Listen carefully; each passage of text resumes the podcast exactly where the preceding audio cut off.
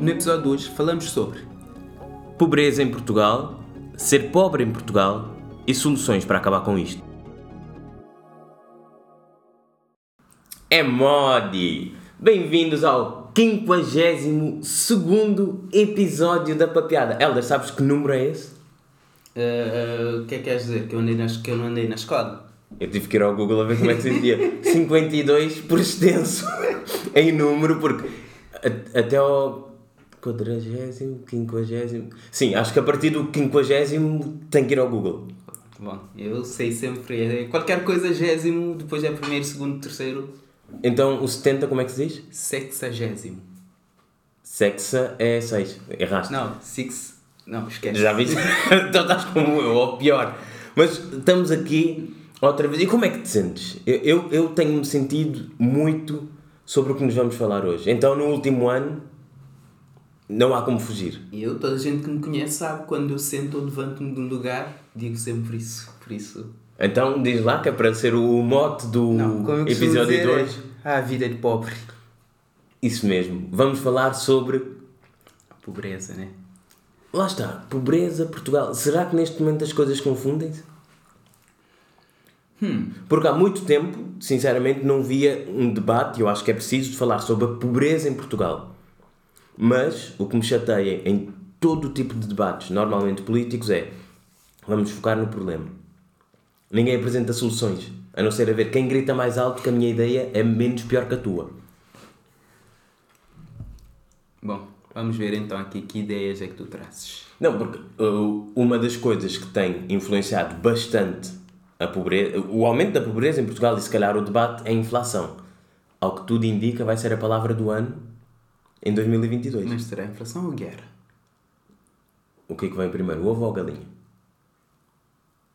Já havia inflação antes da guerra, mas a guerra piorou a inflação. Qual é que é a galinha, qual é que é o ovo aqui? Eu acho que a palavra do ano será guerra. Guerra. Guerra. Hum, Olha, fica aqui os apostos, acho que o ano passado também falámos sobre isso. Que havia umas. Já havia a votação de palavras do ano, já não lembro o que é que ganhou, mas entre guerra e vacina. ah, vacina, vacina, acho que foi o ano passado. Entre guerra e inflação, eu ia com inflação, sinceramente. Porque a guerra foi mais no início do ano, já ninguém se lembra. A inflação, desde 2004, que não se. eh, foram os dados que a Google Trends mostrou, que não se procurava tanto sobre inflação no Google, em Portugal. Só viu os dados para Portugal. Mas chegaste a ver e guerra? Não, mas eh, se conseguires ocupar aqui 30 segundos enquanto eu estou a ver, podemos ver eh, entre guerra e inflação o que é que tem tido mais pesquisas no Google nos Não. últimos anos Não, não precisas ficar a falar só para preencher o tempo. As pessoas sabem que estamos a pesquisar. em tempo real. Isto nem no. Pois. nem no. na SIC Notícias, não é? Agora, compara ali com a inflação. Não, mas assim é fácil. Assim eh, realmente tem Pois, havido muito mais pois. guerra que inflação. Pois. Até porque a inflação leva à guerra de classes. Pronto, aqui já estás a entrar por. eh, Então, eh, liberta o Marx dentro de ti e fala sobre isso. Não, não. É, é uma verdade. A inflação leva à guerra de classes. Mas A guerra leva à inflação e a inflação leva à guerra de classes. Portanto, torna-se aqui um ciclo. do ouvir a galinha. Bom, não sei. Mas uma das coisas boas, foi maravilhoso, que a inflação nos trouxe foi o pacotão. Pacotão. o famoso pacotão. O pacotão do tio Costa. Vamos passar a, a chamar ao Costa de tio, porque já, ele já está cá há tanto tempo, estás a ver aquele tio que tu cresceste e não tiveste grande relação com ele, mas depois de seres adulto começam-se a dar bem. Porque o Costa. estás a dar-te bem com o Costa? Ou é porque ele te deu dinheiro? Aquele tio que muito tempo não vês, mas depois aparece, toma aqui uns trocos. Não, mas já estou habituado. Imagina, 7 anos de Costa, uma pessoa já nem sabe o que é não ter o Costa. Não, e quem vive em Lisboa não é só 7 anos de Costa, por isso. Não, se fores a ver, o Costa foi ministro nos anos 90 também. Pois. O Costa foi ministro de Guterres. Até foi uma imagem que, quando vi eu, porra, estes dois gajos nos anos 90 nunca eu ia imaginar, passado quase 30 anos, um ia ser primeiro-ministro há não sei quanto tempo e outro secretário-geral da ONU. Agora com a conferência da Parvoíce no Egito. Bom, segundo os gajos dos Illuminati já estava tudo combinado, por isso. Pois, ainda por cima o Guterres é da. Como é que se chama aquela. ah, Os maçons? Não, não, ele não, ele não é maçom, ele é do, da religião. O maçom é mais ligado a círculos de poder. Opus Dei? Opus Dei, yeah. o Guterres é da Opus É da Opus Dei? Yeah, yeah. Não sabia. Yeah, vem na biografia dele. Mas, mas Guterres e Costa à parte, trazermos aqui umas contas só para darmos um, um pouco de. Epá, um pouco de framework, como é que se diz? Perspectiva, vá. Contexto. Contexto, é ex- exatamente. Contexto. Vamos falar sobre a pobreza e o valor do mi- limiar da pobreza em Portugal são 554 euros por mês. Ok. De facto, eu imagino uma pessoa com esse dinheiro por mês é pobre. O que é que tu consegues fazer com 554 euros com o teu estilo de vida atual?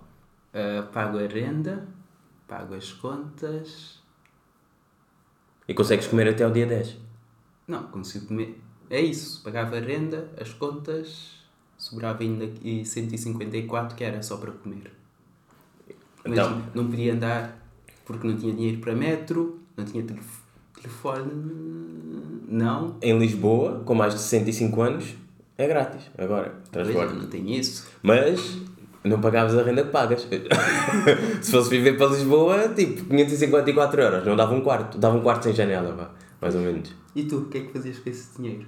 Eu com 500... e- É mais ou menos o que eu gasto por mês, todas as minhas despesas. Por isso eu estou mais ou menos ali no limiar. Mas só para termos uma ideia, ah, lá está o contexto. O limiar da pobreza são 554 euros por mês em Portugal. O salário mínimo neste momento são 705 euros. A inflação está a 10,2%, valores de outubro do mês passado, vá. Então quer dizer que o rendimento disponível são 705, que é o salário mínimo, menos 79. A inflação desconta. A inflação é um é um imposto, vamos pôr assim desta maneira. Quer dizer que temos um, um- para um quarto da população portuguesa que recebe o salário mínimo nacional, efetivamente chega-lhe ao bolso 733 euros por mês quer dizer que fica a 79 euros acima do limiar da pobreza. Imagina o que é trabalhares 160 horas por mês e estás a 80 euros de ser pobre. Eu sei que é isso. Bate com a mão na boca. Bate com a mão na boca porque. Não, mas tirando aqui a ideia mais vá, económica da coisa, entendendo como é que o dinheiro funciona, imagina se o ano passado compravas 10 pães. Melhor, o ano passado o pão que tu compravas hoje em dia ele vem 10% mais pequenino.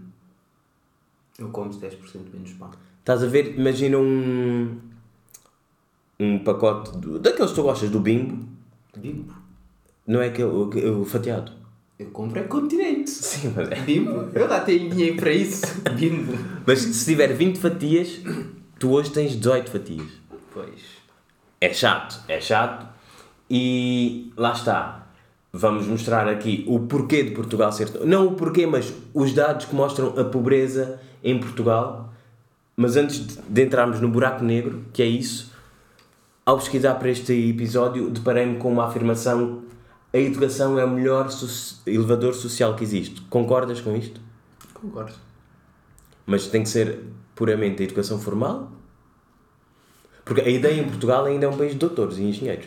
Pois, lá está. A educação e a educação são duas coisas diferentes. E aqui quer dizer, uma coisa é uma pessoa ser educada, conhecer eh, as coisas, outra coisa é tal educação dos títulos e não sei quem. O que leva-te a um livro que tu gostas muito, que é o Pai Rico, Pai Pobre, que fala quase sobre isso. Um é o que tem a educação académica e tudo mais, e o outro que tem a educação das coisas práticas da vida. Bom, não quero dizer a educação, escola da vida, eu detesto. Já foste? Foste para lá. E quando vis coisas práticas da vida, eu. Este homem claramente anda a passar esse- muito tempo no Tinder. Detesto esse termo. Não, não ando a passar muito tempo. Detesto Olha. esse termo, mas ah, as duas formas de educação e vez. Ou seja, aprender numa escola de aula e aprender desde o momento em que acordas. vá. Exatamente. Sim, mas Até em, em Portugal ainda há a ideia de. ainda há dias estava a ter essa conversa com, com os amigos, eles são estrangeiros, e estávamos a falar sobre eletricistas. Eu, estávamos a dizer. eh, os eletricistas são muito bem pagos, mas tu, quando és criança, ninguém te diz: Olha, devias ser eletricista. É um trabalho bem pago, pelo que eu conheço. Eu não conheço muito, é, não conheço nenhum eletricista. Não é muito reconhecido socialmente em Portugal. Vais a países como a Alemanha, trabalhos técnicos são tão reconhecidos pelo menos a ideia que eu tenho e com os alemães que eu conheci, como um doutor ou um engenheiro. Não, a Alemanha tem um modelo de educação que prima pela formação técnica. Eles dão muita importância à formação técnica. Eles não querem advogados e mé- médicos, toda a gente quer. Mas eles não querem advogados e pessoas formadas em línguas e artes e coisas do género. O que é que queres dizer com isso? Queres elaborar Não. um pouco nesse argumento? Eu quero dizer que eles querem formar pessoas com competências práticas para trabalhar na economia, na indústria. Eles são um país industrial, querem é isso.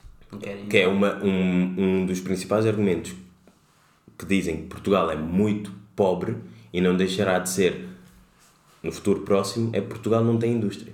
Não, não é só não ter indústria, é também ter todo um sistema de educação que não está alinhado com o mercado e a economia.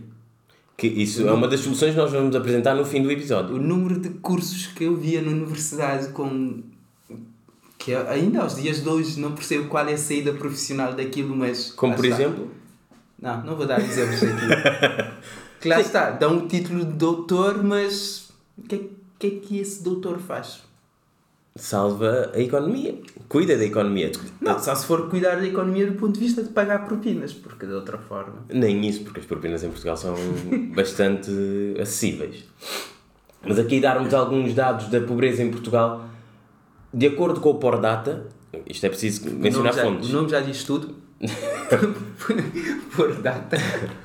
Uh, De acordo com o Pordata, 4.4 milhões de pessoas em Portugal são pobres ou têm rendimentos abaixo do limiar da pobreza. Para termos uma ideia, Portugal tem 10.3 milhões de pessoas. Isto é quase metade do país, que é pobre, é considerado pobre.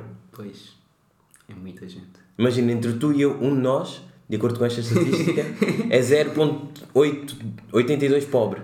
Eu não, não acho que essa estatística esteja errada. Aqui o grau de confiança está muito alto.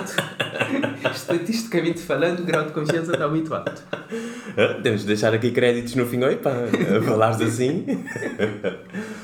Mas, lá está, como para o bem e mais para o mal vivemos num país socialista, com os apoios do Estado, este número reduz para apenas, e eu estou a fazer aspas aéreas para quem não consegue ver, 1.9 milhões de pessoas. Mesmo assim, é quase um em cada cinco pessoas é pobre em Portugal, mesmo recebendo ajudas do Estado. Sim, mas também, por outro lado, sendo mais otimista, o Estado está a tirar 2,5 milhões de pessoas da pobreza, com os apoios sociais. Ou o Estado cobra tanto que perpetua a pobreza em Portugal.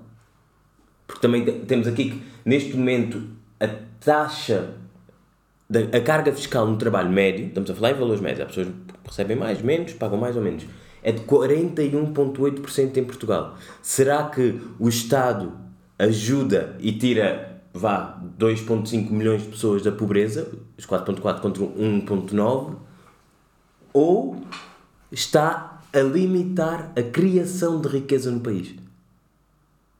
Entendes? Pois. Não, não, eu percebo o argumento. E sinceramente não tenho uma resposta para esse argumento, até porque se tivesse, o Costa já me tinha convidado para o governo. Não, porque não és parte do círculo próximo.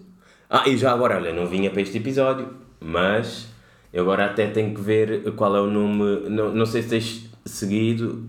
Isto é só porque tu disseste que o Costa te podia convidar para, para o governo dele, não é? E o secretário adjunto do Costa, epá, agora não me lembro. Não, não viste? O que é que aconteceu? Ah, Pediu demissão? sim, Não, mas isso é normal. No, no Reino Miguel. Alves. Não, mas a questão é: está a começar um novo fenómeno. Acho que foi, não- já não lembro se foi o Observador ou a Iniciativa Liberal. Sinceramente, de vez em quando confundo-se um com o outro. Epá, é uma crítica que fica aqui. Ah, pronto. Gosto muito dos dois, mas é uma crítica que fica aqui. Eu de vez em quando vejo o Observador ou a Iniciativa Liberal, não sei quem é que está a falar por quem. Confunde-se muito. Mas um dos dois pôs uma foto do Miguel Alves, que é um secretário de Estado, não vamos cobrir aqui, mas muitos escândalos, típico do, da família PS. Tu disseste que o Costa te poderia convidar. Meter uma foto dele ou de uma alface, a ver o que é que durava mais tempo. Ah, essa, essas modas Entrou, fáceis, mas pegou, a moda pegou. A questão é, isso saiu na quarta ou na quinta desta semana e o homem demitiu-se na quinta. Mais uma vez, alfa... eu não sabia que as alfaces estavam tão fortes no mundo neste momento. As alfaces são o inimigo número um agora dos políticos. Mas pronto, foi só um parênteses para se queres trabalhar com o Costa, pelo menos entende como é que as alfaces funcionam para saber qual é o tempo mínimo que tens de estar lá. Não, eu, eu, eu, eu se fosse por governo, não tenho nenhum podre, nada que pudesse vir a ser um escândalo. Minha, como dizem os brasileiros, a minha ficha está limpa, cara. Bem, não, não vou entrar por aí, mas. A minha ficha está limpa. Está limpa. Não vou entrar por aí, mas sobre o 41,8% da carga fiscal média no trabalho em Portugal, sobre o trabalho em Portugal, fomos fazer as contas e a partir de que horas é que estamos a trabalhar para nós? Quem trabalha das 9 às 6, com uma hora de almoço? Qual? A partir do meio-dia e 46 estás a trabalhar para ti. Até ao meio-dia e 45, desde as 9 da manhã, estás a pagar imposto. Não, não, não preciso dizer que eu sei que eu sofro com os impostos. Sofres, tu és a favor de impostos, então devias pagar mais. Não, eu sou a favor, eu percebo. Lá está, há uma diferença entre ser a favor dos impostos e ser a- e compactuar com a forma como está sendo feito. Eu acho que os impostos devem existir porque têm uma função. Agora, essa função está sendo bem feita? Não. São duas coisas diferentes. Porque, lá está, se os impostos eram bem aplicados, talvez continuavam a existir, mas não numa taxa tão alta como, quanto é atualmente. E provavelmente só vão continuar a aumentar, até porque eh, temos 14% destas, das pessoas em Portugal que trabalham na função pública. Quem é que paga o salário à função pública? Eu! Já viste? Não, ehm, Eu e servem mal e porcamente. Já viste? É a ideia de. Hum, Não, e uma outra crítica que eu tenho aos impostos em Portugal é: parece que em Portugal não se gosta de ricos. No sentido em que chega um momento que a taxa.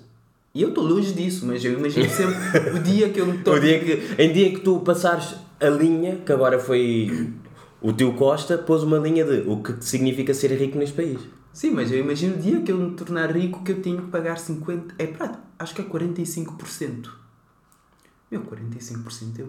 Em vez de ser meio-dia e 46, é pá, e meio-dia e 54. A partir Mas- daí é que começas a receber Imagina, dinheiro. metade do seu, teu salário ser tudo para impostos.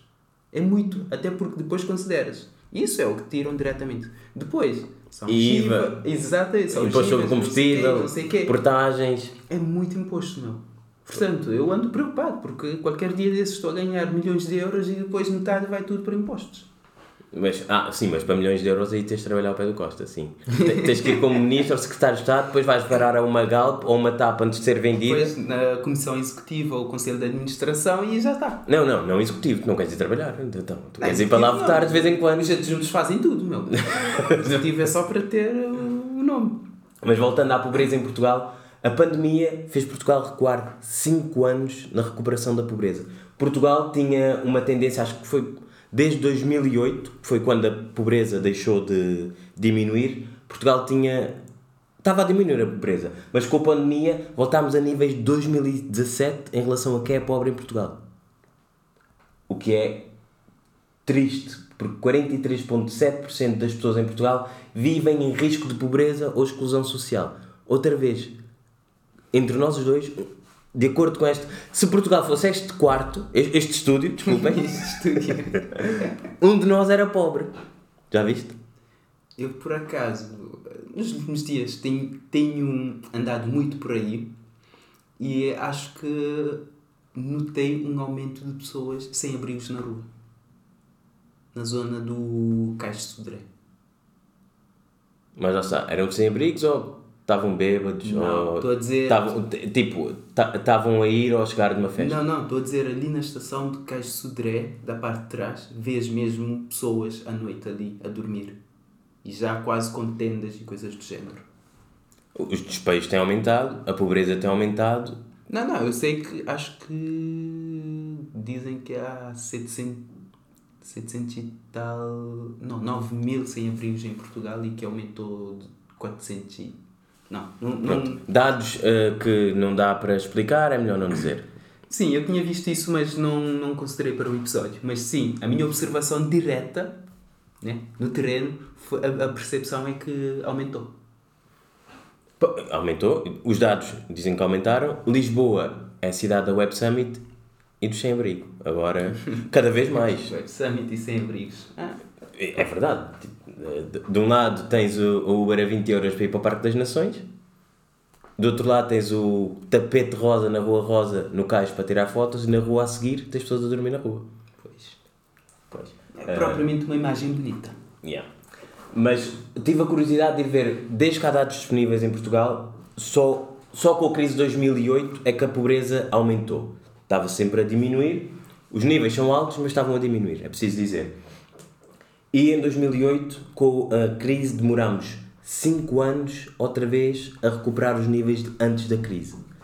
Com a pandemia em 2020, seguindo aqui a mesma tendência, e acho que em 2008 foi pior, pelo menos do- dos dados que eu pude analisar, pá, em 2025 vamos estar melhor do que estávamos em 2020. O que é um atraso de 5 anos. Para um país pobre, Portugal é o, como é que era? Oitavo país mais pobre da União Europeia. E são 27 países. Pois há. Há muito. Há quem diga, ah, há 7 pior que nós. Também pode dizer, há 19 melhor do que nós. Não, não, aqui era dar uma daquelas respostas a pais que é se estes sete saltarem da ponte, tu também saltas. O problema é que estes 8, daqui a nada não há pontos para saltar. Já não há nada, já nem dá para saltar. não, não, e tem um problema que é há países que antes Portugal comparava-se melhor, mas começam a ultrapassar. Por exemplo, é o caso da Polónia. Uns anos atrás, ah, não, Portugal está melhor que a Polónia. Agora, em muitos indicadores, a Polónia está à frente. E depois vais a ver. E depois, não é só a Polónia, os outros países vão ultrapassando. Portugal está relativamente estagnado. Isso em, ter- em termos económicos ou financeiros, mas em termos políticos, a Polónia neste momento tem um governo de extrema-direita. Não, mas- Kaczynski é de extrema-direita Não, mas- e depois, lá está, se os países que eram pobres, não sei se é por causa de ou apesar de teres um ditador ou um autocrata, qualquer coisa, o país está melhor, as pessoas acham que vivem melhor, o que é que acontece? Isso alastra. Não, mas eu não acho que a Polónia esteja melhor por causa desse governo. Apesar de. Não é por causa deste governo, é trabalhos é de décadas. Não é só dizer, ah, agora tem um governo assim, por isso é que estão melhor. Não, é- eu não, não vejo assim nesse paradigma. Mas isso és tu que não estás nem perto do limiar da pobreza, mas quando vês uma pessoa na televisão ou no Twitter, Twitter também é muito disso, não é? A dizer, ah, isto de impostos não sei o quê, é, pff, estas pessoas estão aqui a roubar não sei o quê. E tu, ah, eu estou a receber 554 euros, estou no limiar da bosta. Este gajo diz que a culpa é de. E nós temos esses populistas em Portugal. A há sempre uma minoria que tem a culpa. Pois. Então eu vou votar neste gajo. e eu sou uma minoria. Não, mas quem ouve para piada já sabe que eu sou a minoria. Não sei. Ah, não, agora já estamos no logo. As pessoas já, já, já conseguem pôr a cor por detrás da voz. Por acaso, no outro dia alguém disse: Epá, eu ouvia para piada, eu, sei, eu conheço Elder, mas nunca soube que a outra pessoa era. Pensava que era uma pessoa branca. Ele tem voz de branco. Isso é daquelas coisas que eu não sei se é um elogio ou uma ofensa. Não, por acaso nunca percebo, percebi isso de dizer que percebe-se a raça pela voz. Podes perceber pelo O sotaque, sotaque, sim. mas pela voz. E, e depois, para terminarmos aqui sobre os dados da pobreza em Portugal, acho que é o mais triste porque uma coisa é estarmos a viver a ressaca da pandemia, vivemos a ressaca da crise de 2008, mas o problema é quem está a viver neste momento que cresce assim, como é que, como é que vai ser a vida dessa gente? Como é que vai ser essa geração? Como é que é aquilo que não mata? Torna-te mais forte. Sim? Crise 2008, a nossa geração. Pand- E depois disso, as coisas, por exemplo, entre 2017 e 2020, as coisas estavam bem. Relativamente. Mas ninguém sabia. Não, não, as coisas estavam bem. Falando pe- pelo que eu vi as pessoas à minha volta, os meus amigos estavam todos trabalhos, promoções, a ganharem mais, não sei o quê. Chega 2020, pam, uma chapada para todo lado. Exato, mas isso ainda somos nós como adultos. Sim, a capacidade de resiliência é diferente. Mas ah, ao meu argumento é, entre os mais pobres neste momento em Portugal estão as famílias monoparentais. Imagina, filhos de famílias monoparentais, como é que eles vão crescer? A nível de nutrição, a nível de escola, a nível de perspectivas profissionais. Imagina se tu não tens um dos pais, só tens um, um, um deles, e nunca vês essa pessoa porque está a trabalhar e não sai da pobreza. Qual é a perspectiva que tu tens de entrar no elevador social? Não, isso, isso é o que acontece com milhares e milhares de jovens filhos de imigrantes em Portugal, que eu conheço. Que dizem sempre, ah, a minha mãe sai às 6 da manhã para ir trabalhar e volta à noite quando eu já estou a dormir. Portanto, eu se não quiser ir, ir à escola não vou porque minha mãe não está lá. Ou, Subúrbios, onde Deus nunca passou. Exatamente. Portanto, isso é algo que já vem acontecendo, já acontece e infelizmente vai acontecer ainda por um bom tempo. Epá, é triste, é verdade, lá está. Agora dizem que as famílias monoparentais são as que mais estão a passar por isso. Não, a realidade. ob- obviamente sim, sim, mas imagina, a realidade de, se de imigrantes casal- em Portugal tem sido essa desde sempre. Sim, mas o que eu estou a dizer é, se um casal atualmente, vamos dizer um casal, os dois ganham salário mínimo, isso é o quê? O salário mínimo, os dois, agora com a 1400, inflação, vai dar. Descontando a inflação, dá 1410, mil- 1200 e pouco. 1250. 1410. Não, não, tu- não, não contas com a inflação. Ah? Imagina Não, não. uma renda de casa. Não, ok, vá, vamos dizer. Os dois ganham salário mínimo. Mil- ok. 1410 euros. Bruto. Porque depois disso eu não sei quanto é que é o líquido ali. Mas vamos dizer 1400 euros. A renda é o quê? 600? 700? 800? Onde é que estás a viver? Exatamente. Para pagares isso, acho que nem na linha de cinto consegues. filhos?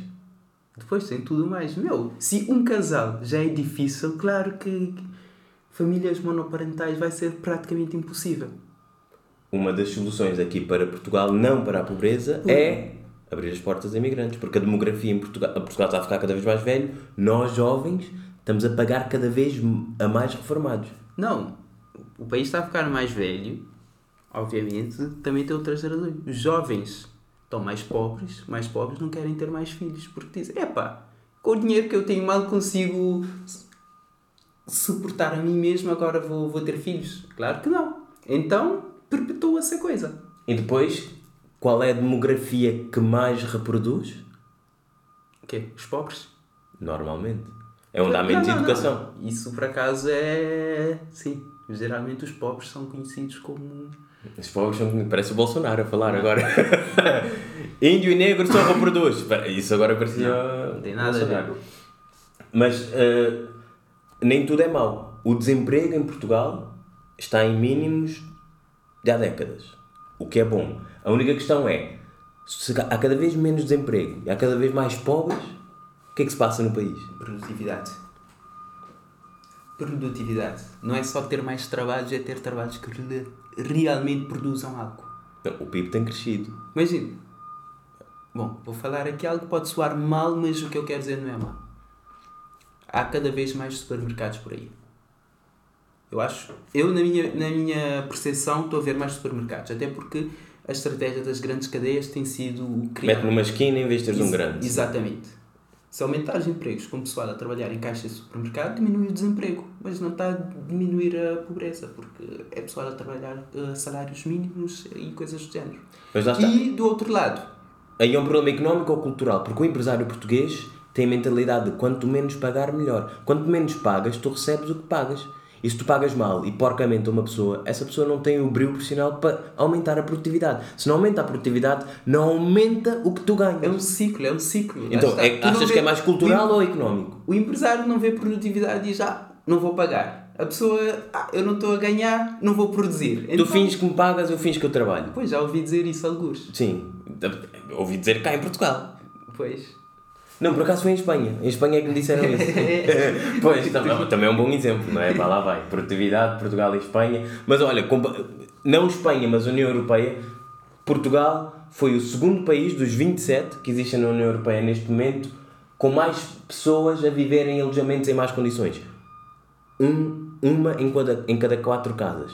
Por exemplo, o frio que se passa dentro de casa em Portugal já não me lembro da posição. Ah, é o quinto, vá. É o quinto ah, na União Europeia em que a população tem mais dificuldades em aquecer as casas. E Já nós, viste o preço do gás? e, não nós, e nós não estamos na parte mais fria da Europa.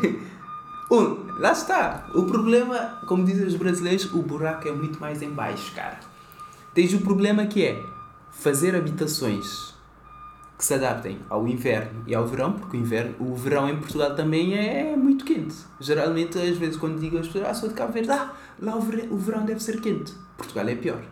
Portugal tem um calor insuportável. Portanto, teres uma casa, ou seja, construires uma habitação que dê para, para esses, dois, para esses dois, duas estações, custa. Então corta-se no custo ali. Depois, o preço da energia. Portugal tem dos preços da energia mais caras da Europa. Obviamente que isso depois vai se sentir na pele. Literalmente. Literalmente na pele. Mas aqui, continuando a mostrar a, o contexto em que Portugal está de acordo com a União Europeia, é, é, do, é o ou dos que saem mais tarde de casa, os jovens? Eu, É eu não estou a o, entender. é É o, é o país o. da União Europeia onde os jovens saem mais tarde de casa. Exato. Então aqui nós podemos começar a ligar pontos. Imagina, o país está em declínio, eh, demograficamente, tem cada vez menos pessoas, tem cada vez uma população idosa maior, que são reformados, que precisam de viver de pensões e de reformas. E tens cada vez menos pessoas a contribuir para a segurança social. Ou, tendo um emprego alto, mas com salários baixos, também contribuis menos para a segurança social. Contribuindo menos para a segurança social é porque recebes menos. Se recebes menos, quando é que vais juntar família? E se estás sempre em casa dos teus pais, não vais juntar família, tens menos filhos. O que é que faz? Em vez Tens menos filhos? Não, não tens filho. Quem vai ter filho em casa dos pais? Fogo. a longo prazo, não fui fazer as contas, mas deve ser interessante. Portugal, claramente, a nível populacional, está a tender para Para? zero. Não, zero, não chega porque há sempre. Se calhar não em 100 anos, Sim. mas continuando esta tendência, Sim, sim. ah, mais pobre, menos pessoas. Pois.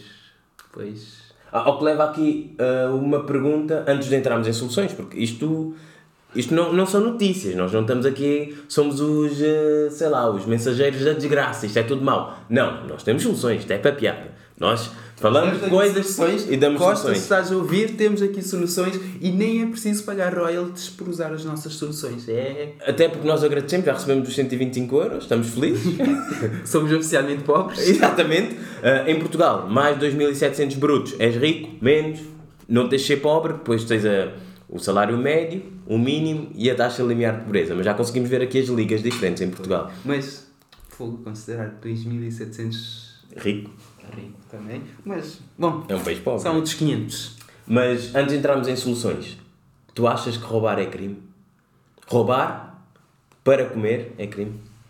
Roubar para comer, eu não considero crime. Mas concordo, mas imagina, qual é a linha em que tu sabes se alguém está a roubar para comer ou não? Uh, qual é a linha, eu não sei. Mas desde que vi essa notícia, ah, há pessoas a roubar uh, latas de atum em supermercado em Portugal por causa de não terem eh, dinheiro para comprar. Eu tenho pensado um bocado nisso. E num outro dia eu vi um episódio também falava muito na questão de o ser humano é a dignidade humana e o ser humano é orgulhoso. E eu pus-me a pensar, eu se estivesse nessa situação, ia pedir ou simplesmente tentava roubar no supermercado? Porque eu, eu, eu deparei-me com essa situação. Fogo, não... É difícil eu ver-me esquina, olha, dá-me dá um euro para ir comprar. Porque a minha dignidade, o meu orgulho, acho que não me deixava fazer isso. Acho que... Eu acho que comia dentro do supermercado. Nem roubava, comia logo, depois o que é que eles iam fazer? Iam-me fazer vomitar aquilo? Já está cá dentro, e agora? É considerado roubo, não é mesmo? Mas aí é diferente de eu sair com mercadoria. Aí é roubo. Se eu comer dentro do supermercado não é roubo. Aí é sobrevivência. Por acaso pode estar aqui a haver um lapso na lei, porque eu lembro-me há uns anos alguém abasteceu o carro e foi-se embora sem pagar, saiu nas notícias e não era crime. Sim, isso não é crime, sim. Nada na lei que dizia que podias abastecer. Portanto, é capaz de haver qualquer coisa a dizer que se consumires algo dentro do supermercado e saíres, se é crime ou não. Mas, lá está, as pessoas têm que comer. Imagina, se, Portanto- imagina, eu não tenho dinheiro para comer. Estou no supermercado, tenho fome. Eu como. Vão-me dar uma multa? Vou pagar o quê? Mas lembro-me uma senhora que já me abordou no continente do Colombo. Ela faz o seguinte: ela não pede dinheiro. Ela diz: Olha, posso trazer um artigo e pagas-me esse artigo. Ela não pede dinheiro, ela simplesmente vê que vais entrar no supermercado e diz: Olha, posso, posso, podes-me pagar um artigo, uma lata de atum. O que pode até ser uma boa abordagem. Vejo uma pessoa com um carinho cheio, que é mais um. Se bem que lata de atum está caro. Eu lembro quando vim, quando, vim para Portugal, uma lata de atum era menos de 50 cêntimos. Já acho que agora já vai em um euro e qualquer coisa. Estás a comprar o atum, mas quem bebe, quem bebe café todos os dias reclama sempre disso. Eu, eu lata de atum porque quando eu vim para Portugal comia muita massa com atum. Agora não me vejo a comer atum. Agora é luxo. Pois. Mas. Mas aqui também já estamos a entrar na reta final, vamos apresentar algumas soluções. Exatamente. Calhar- nós temos soluções a mais, o que normalmente não Nós temos acontece. solução para tudo. Algumas não prestam, mas é solução. é solução, exatamente. A ideia é apresentar a solução. Presta ou não presta? É uma hipótese que tem de ser testada. Exatamente. Temos que fazer um teste AD. Uh, para mim, a primeira, e claramente não temos tempo para discutir isto, é quando uma coisa está mal, tenta-se coisas novas. Se Portugal, nos últimos, vamos dizer 30 anos, porque eu estou a falar de um período em específico, que dos últimos 30 anos, acho que 25 ou 26 tiveram a mesma cor a governar o país. Se as coisas não têm mudado drasticamente nos últimos 30 anos, 3 décadas, para mim é muito tempo. Podem dizer, ah, não, eh, foram séculos de colonialismo e depois acabou o colonialismo, tinhas uma ditadura, depois tiveste a transição democrática, demora tempo, blá, blá, blá, blá, blá, blá, blá. Há países que passaram por isso e estão bem melhor que Portugal. Está mal, muda-se. Acabou. Muda-se para quem? É pá, não sei, vamos tentando, é à vez. É cada 4 anos, não é? Legislativas. Agora vais tu, agora vais tu, agora vais tu. Ou então, votamos em todos, o mínimo possível, que é para coligarem-se todos e verem se o país melhora. Para mim é a primeira solução. ok. E com a ideia de liberalizar, e estou a usar esta palavra, sim, liberalizar ao máximo o mercado em Portugal. Em quê? Não me interessa. Saúde, educação, transportes, festas, tudo. Tudo o mais livre possível, o menos regulado possível, porque claramente o povo que asfixia Portugal e cada vez mais impostos não está a ajudar nem, nem aos pobres, nem a quem produz riqueza. Bom, eu não concordo contigo aqui, até porque está tudo liberalizado na América aquilo está um horror. Vê-se a América rica, as pessoas conhecem a América rica, que são as grandes cidades, Nova York, Hollywood, não sei o quê, mas a América pobre está muito pior e é a grande maioria do país por causa da excessividade da liberação. Liberalização, não é liberação. Ok, Marcos, apresenta soluções. Não, lá está, eu já disse. Se eu soubesse soluções, estava ali com o Costa. Mas, por exemplo, uma das soluções que eu acho que pode ser interessante, que eu acho que pode ser interessante para melhorar a produtividade dos políticos e, consequentemente, melhorar o país é o salário dos políticos devia ser o salário médio nacional. O que é que isso quer dizer? Os políticos trabalham, fazem o país, hum, o país aumentar o PIB, aumenta a produção, as pessoas ganham mais, o político também ganha mais. Portanto, eu acho que era isso. Portanto, Ou seja, como uma empresa. Exatamente. O salário dos políticos devia ser o salário médio nacional. As pessoas deviam ir para a política não para ganhar dinheiro, mas para fazer um trabalho. E esse trabalho era e o que ganham era refletido no, no output deles, no- na produtividade deles. Em vez de usar a batota, que é, epá, vamos aqui usar um, um penso, aumento de impostos. Que é o mais fácil. Imagina, vais para a Assembleia da República, és deputado, ganhas um, salari, um salarião. Não sei se essa palavra existe, mas se não existe, já inventei. Mais uma, mais uma. Já Nós aqui andamos a inventar palavras todos os episódios. Tens ajudas de custos para tudo e mais alguma coisa. Ainda se és um eurodeputado, tens viagens todas as semanas. Eu também quero viajar todas as semanas. Ah, mas vive na Bélgica também. Não. Entendo quem é que quer viver lá. Mas na mesma, tenho. E tu, tinhas mais uma solução que querias trazer? Sim, lá está. Como todas as soluções são soluções e têm que ser testadas, a ideia que nós trazemos aqui é um Tinder para classes sociais. Podem se chamar de Pinder, se quiserem. A ideia é fazer match entre ricos e pobres. Quais é que são ricos, quais é que são pobres? O algoritmo decide. Nós aqui não discriminamos ninguém. A ideia é quem está a passar por mais dificuldades tem o seu perfil e quem tem habilidade de ajudar manda para a direita, que quer dizer que ajuda e é progressista, entendeste? Manda para Ou manda para a esquerda e contribui, continua a contribuir para a pobreza. Quem entendeu esta ideia do swipe para a direita e para a esquerda não é só sobre o Tinder, mas fica aqui uma solução. Bom, por acaso é uma boa solução. Até porque não sei se já ouviste dizer aquilo que é tu és a média das pessoas que tens à tua volta. Portanto, fazer as pessoas pobres estarem no meio de pessoas ricas e essa pessoa eventualmente vai se tornar a média dessas pessoas. Exatamente. Eu não sei se esta ideia já existe em algum sítio. Não me deu o trabalho de pesquisar. Por isso, se já existiu, mentes brilhantes pensam da mesma maneira, eu fico muito contente se alguma pessoa inventou isto primeiro. Se não existiu, pimba, é aqui. Hum, agora, estamos na reta final, só uma salvaguarda, porque há sempre os que vão dizer: é pá, esses gajos, eles nem são daqui, vieram para aqui, agora vão dizer que o país está mal, está. ali." Não, Portugal é um país muito, muito fixe. Só falta ser menos pobre. E nós somos parte da solução, não do problema. Pois, eu, eu tento ser a solução ao máximo possível, mas é lembrar essas pessoas: o país é muito fixe, mas dá porque algo está. hum, dá porque ser muito fixe não quer dizer que não se pode, pode melhorar. É um país fixe, mas pode melhorar. Uma Então- das melhorias é ser menos pobre. Helder Rebelo de Souza, o que é que trazes aqui a nível de recomendações? A nível de recomendações, não trago assim muita coisa. Quem viajar e for para Bordeaux, há ali, uh, há ali umas festas fixe em barcos. Tornar, meu, isso é uma ideia que podiam fazer cá. Tornaram barcos em discotecas. Não, mas são barcos que estão ali sempre ancorados. Por acaso a zona ribeirinha em Lisboa não tem muito disso. Pois. Podes alugar um barco e andar nele, mas não há aquela ideia de ir passar a noite no barco. Pois, eu fui a duas festas, um, um chamava-se iBoat. Fácil, não O outro era. Qualquer. Já esqueci o nome. Mas eram barcos que foram convertidos em. em... Por acaso uma vez tive uma festa dessas, estou-me a lembrar agora, e foi em Paris. Pois, se calhar é uma coisa muito francesa. Pois. Ahm, mas sim. Ahm, trago aqui uma.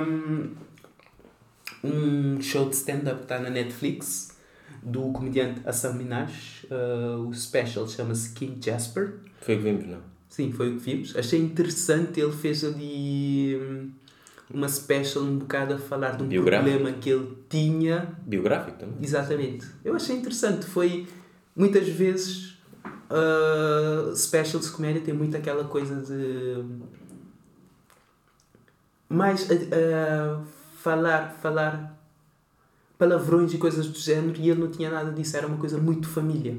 Uhum. Era um daqueles specials que aberto para qualquer idade praticamente. Pois, eu não adorei porque eu vinha dois specials bastante agressivos. E Não, eu gosto de todo tipo de specials, portanto tá- há que equilibrar, estás a ver? Veja um King Jasper, depois vais ver o outro do Rick Gervais que É, Esse, esse, esse eu gostei muito. mandar tudo à torta e à direita.